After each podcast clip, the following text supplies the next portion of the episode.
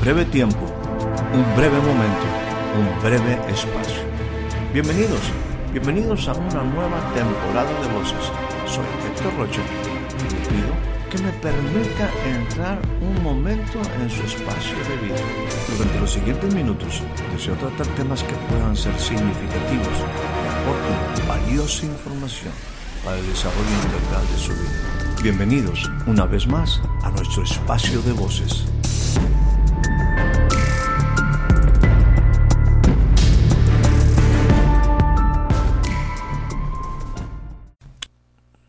A usted la más cordial bienvenida a este nuevo breve espacio de voces. El día de hoy, nuestro pasaje central se encuentra en el segundo libro de los Reyes, capítulo número 5, versículo 11. Dice de esta manera, y Naamán se fue enojado diciendo, He aquí, yo decía dentro de mí. Saldrá él luego, y estando en pie, invocará el nombre del Señor su Dios, y alzará su mano, y tocará el lugar, y sanará la lepra. Seguramente usted ha de tener en mente esta historia. Namán, un general del ejército del rey de Siria, un hombre que era grande delante de su señor y en alta estima, porque por medio de Naamán, Dios, Dios, sí, Dios había dado gran salvación a Siria. Era este hombre, Naamán, valeroso en extremo, pero leproso. Esta historia, insisto, seguramente usted la ha escuchado en varias ocasiones. Había una problemática que este hombre estaba viviendo en su cuerpo, una enfermedad bastante crítica, lepra. Esta enfermedad no era poca cosa, tenía un impacto fuerte en la vida de este hombre.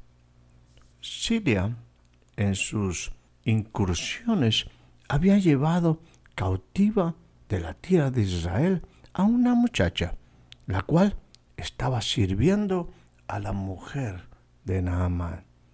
Esta muchachita, esta joven, dijo a su señora, si él, si mi señor, rogare al profeta que está en Samaria, él lo sanaría de su lepra. La mujer de Naamán le comentó lo que esta jovencita le había dicho. Naamán entonces fue y lo declaró al rey de Siria. Así ha dicho una muchacha que es de la tierra de Israel. Y dijo el rey de Siria, inmediatamente le dio una respuesta, una solución y una opción. Yo enviaré una carta, letras al rey de Israel, para que ellos puedan ayudarte en tu problemática. Le recomienda, dice, llévate talentos de plata, llévate oro, llévate mudas de vestido. Lleva también esta carta. Una vez que esta carta llega a manos del rey de Israel, que se encontraba en Samaria, este hombre se siente abrumado por las palabras que el rey de Siria le había puesto le dice lo siguiente, yo envío a ti a mi siervo Naamán para que lo sanes de su lepra. Cuando el rey de Israel leyó las cartas, inmediatamente reaccionó rasgando sus vestidos, diciendo, soy yo Dios, que mate y dé vida, para que este rey envíe a mí para que sane a este hombre de lepra yo creo que este hombre tiene algo contra mí. Por ahí se encontraba aquel profeta que la muchacha comentaba. Su nombre Eliseo, varón de Dios. Y oyó que el rey de Israel había reaccionado rasgando sus vestidos y le envió decir al rey, ¿por qué has rasgado tus vestidos? envíame a Naaman y sabrá que hay profeta en Israel. Naamán, con sus caballos, con su carro, se paró a las puertas de la casa de Eliseo. Eliseo simplemente le envía un mensajero diciendo, Ve y lávate siete veces en el Jordán, y tu carne se restaurará y serás limpio. Y ahí es donde está nuestro versículo central. Naamán se fue enojado, diciendo dentro de sí mismo, yo decía para mí, estos eran mis pensamientos, yo pensaba de esta manera. Yo pensé que él saldría, me daría ese lugar, hombre importante en el reino de Siria. Y él ahí invocaría el nombre de su Dios, quizás tocándome, quizás haciendo algo significativo para sanar la lepra. Pero yo creía, yo creía que así iba a ser. Nunca pensé que me fuera a decir, ve y sumérgete en el río Jordán siete ocasiones. Yo sé que Habana, Farfar, río de Siria son mejores que todas las aguas de Israel. Si me lavare yo allá, en esos ríos donde yo pienso, en mis ríos, ¿no seré también limpio? Y se fue, se fue muy enojado. Se retiró, leproso, envuelto en sus pensamientos. Sus criados se acercaron a él y le hablaron, diciendo, Padre mío, si el profeta te mandara alguna otra cosa, no la hicieras. ¿Cuánto más? ¿Cuánto más? Si te dice lávate y serás limpio. Ahí Naamán reaccionó y se bajó de su cabalgadura y se sumergió como el profeta le dijo, siete veces en el Jordán, conforme a la palabra del varón de Dios, y su carne se volvió como la carne de un niño, y fue limpio, fue sanado. Sí, Naamán tuvo una maravillosa experiencia de vida definitivamente yo creo que Dios tenía un plan en la vida de Naamán. No solamente que fuera sano, recuerde que Dios lo había utilizado para dar liberación a Siria por su mano. Dios también le dio una posición delante del rey, delante de la gente.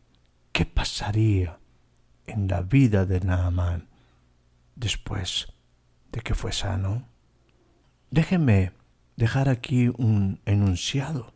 Nosotros no entendemos que nuestra vida ajena de Dios y nuestra forma de pensar, lo que yo digo, lo que yo digo dentro de mí, lo que yo pienso, es lo que nos ha llevado a producir la problemática y la vida que en este momento experimentamos.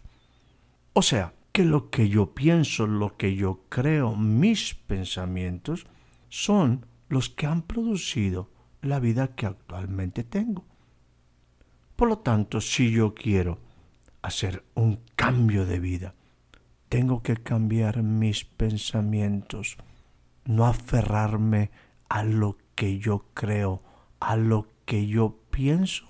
Y sobre todo si eso que creo y pienso está alejado de los planes y propósitos de Dios, alejados de la vida que Dios tiene para mí.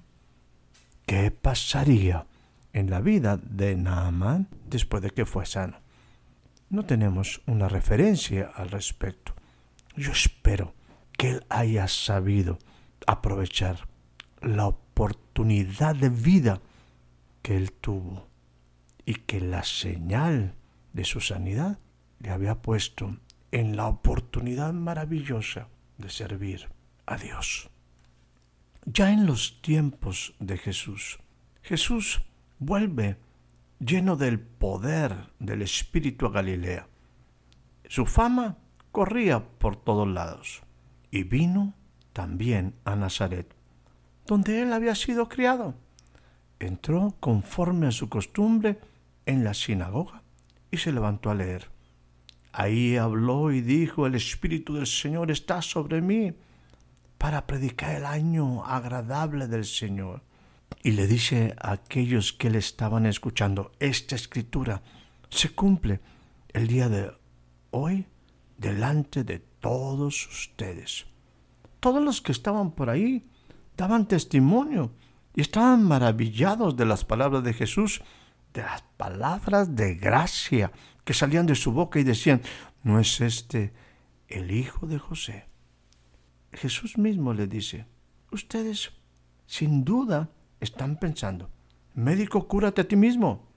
De tantas cosas que hemos oído han sido hechas en Capernaum, haz también aquí en tu tierra. Y Jesús le dice, de cierto, de cierto te digo, que ningún profeta es acepto en su tierra. Pero déjenme decirles, en verdad les digo, había muchas vidas en Israel en los días de Elías, cuando el cielo fue cerrado y hubo una gran hambre. Pero Elías no fue a todas las viudas, sino a Sarepta de Sidón. Y también en los tiempos de Eliseo había muchos leprosos, mas ninguno de ellos fue limpio, sino Naamán el sirio. Los que oían en la sinagoga se llenaron de ira oyendo esto y le echaron fuera de la ciudad. Se levantaron y le llevaron hasta la cumbre del monte sobre la cual la ciudad de ellos había sido edificada y querían lanzarlo al precipicio. Mas él pasó por en medio de ellos y se fue. Estos hombres que están escuchando a Jesús en Nazaret también tienen una oportunidad maravillosa. Porque sabes una cosa, no ves para todos la oportunidad. Pero la verdad es que nosotros tenemos un problema fuerte en el corazón. No hemos entendido cómo, cómo Dios ha mostrado la riqueza de su bondad, tolerancia y paciencia. E ignoramos que toda esa riqueza de la bondad de Dios quiere guiarnos a un cambio de pensamiento, al arrepentimiento. Sin embargo, por nuestra terquedad y un corazón no arrepentido, seguimos envueltos en la misma problemática. Déjeme dejarte aquí otro enunciado. Nosotros buscamos a Jesús no porque estamos arrepentidos, no porque estemos arrepentidos reconociendo que nuestros caminos son malos, sino simplemente porque estamos muy necesitados. Pero Dios quiere en su amor, en la riqueza de su bondad, en esa tolerancia, longanimidad, paciencia, quiere que nosotros entendamos que debemos cambiar nuestro pensamiento, arrepentirnos, salirnos de la terquedad y de un corazón no arrepentido. Por la manera de pensar de Naamán, por quererse quedar en la manera, en la forma que él creía, como pensaba dentro de sí, pudo haber quedado leproso y morir leproso. Cambiar tu pensamiento, aceptar que hay una oportunidad que se te está dando, puede hacer una gran diferencia. Aquellos hombres no aceptaron, no pudieron ver en Jesús una oportunidad de vida. Se quedaban en su pensamiento religioso. El arrepentimiento, el cambiar tu pensamiento, el arrepentirnos, salir de nuestra terquedad y de un corazón no arrepentido. Vuelvo a decirte, generalmente nosotros buscamos a Jesús no porque estemos arrepentidos, sino porque estamos con una necesidad. Pero el arrepentimiento verdadero te lleva a un cambio de vida. Entendamos, cuando me arrepiento es entender que debo salir de mi desobediencia, de mi rebeldía y poner fin a mi actitud, a mi vida de pecado. El arrepentimiento implica que yo esté dispuesto a poner en práctica la justicia de Dios, esto es la palabra, que yo esté agradecido, amando la misericordia y el corazón de Dios al darme una oportunidad maravillosa, andar humilde, estar en modo aprender delante de Dios. Eso hará que tu vida sea guiada al pleno conocimiento de la verdad, a la vida verdadera, a una vida donde estás libre cuando Él borra tus pecados. Y sobre todo, esto permite que estés en paz con Dios y que de la presencia de Dios vengan tiempos de refrigerio, tiempos de solaz, tiempos de paz, tiempos de alegría y tiempos de sencillez, donde en modo aprender y en modo aplicar puedes transformar totalmente tu vida. No nos quedemos en nuestros pensamientos. Cambiemos nuestros pensamientos por los pensamientos de Dios. Dejemos que Dios nos enseñe y nos lleve a la vida verdadera. No solo nos acerquemos a Dios porque estamos necesitados, sino porque tenemos un corazón arrepentido que cree que las cosas pueden ser diferentes cuando estamos con Él. Que tengas una excelente noche, una excelente tarde, un excelente día. Espero haya disfrutado de este breve espacio de voces. Soy Héctor Rocha. Hasta la próxima.